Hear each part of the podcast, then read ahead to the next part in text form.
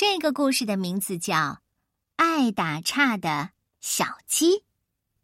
爸爸，这本书叫《爱打岔的小鸡》，对吧？爸爸，对。现在，请你不要打岔。作者来自美国的大卫·埃兹拉斯坦，由杨玲玲和彭毅翻译，北京联合出版公司出版。咕咕咕咕咕咕咕咕咕咕咕咕咕咕咕咕小红鸡该上床睡觉了。爸爸说：“好了，我的小鸡，该睡觉了。你都准备好了吗？”准备好了，爸爸。可是你忘了一件事儿。什么事儿啊？睡前故事。好吧，好吧，我会讲一个你最喜欢的故事。不过今天晚上。你可不能打岔，行吗？嗯，我不会的，爸爸，我会很乖的。这个故事叫《亨舍尔和格莱特》。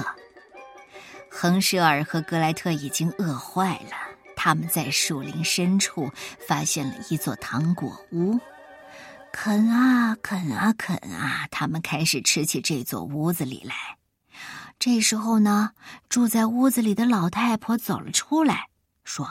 哎呦呦，多么可爱的孩子呀！怎么不到里面来呀？他们正要跟他进去的时候啊，小红鸡跳了出来，他叫道：“不要进去！她是一个老巫婆。”于是亨舍尔和格莱特没有进去。故事结束了。小鸡，什么事儿，爸爸？你打岔了，你能不把自己扯进来吗？对不起，爸爸。可她真的是个老巫婆。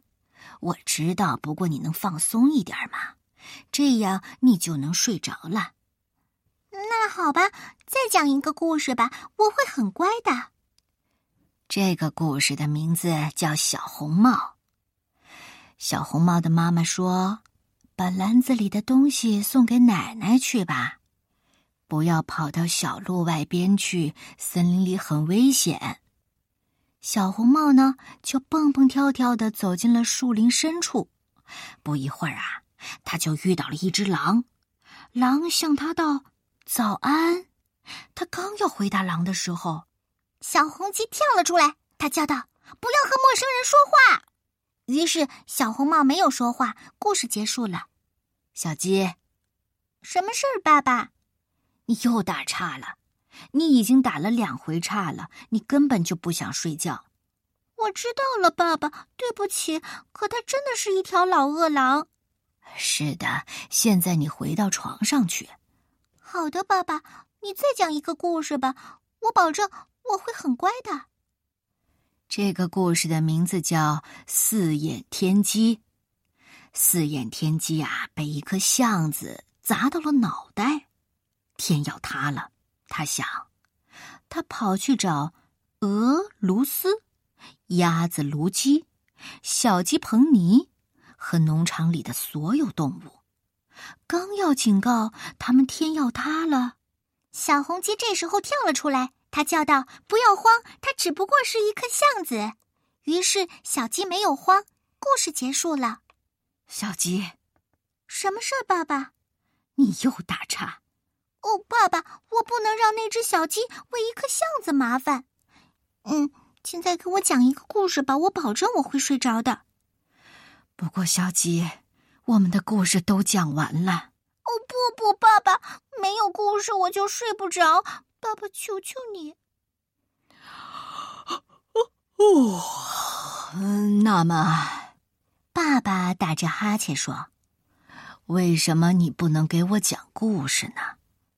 啊，我来讲故事啊！好啊，爸爸，我们开始吧。嗯，爸爸的睡前故事，作者小鸡。从前有一只小红鸡，它让爸爸上床睡觉，他给他读了一百个故事，甚至还给他喝了热牛奶，可是没有用，他一点都不困。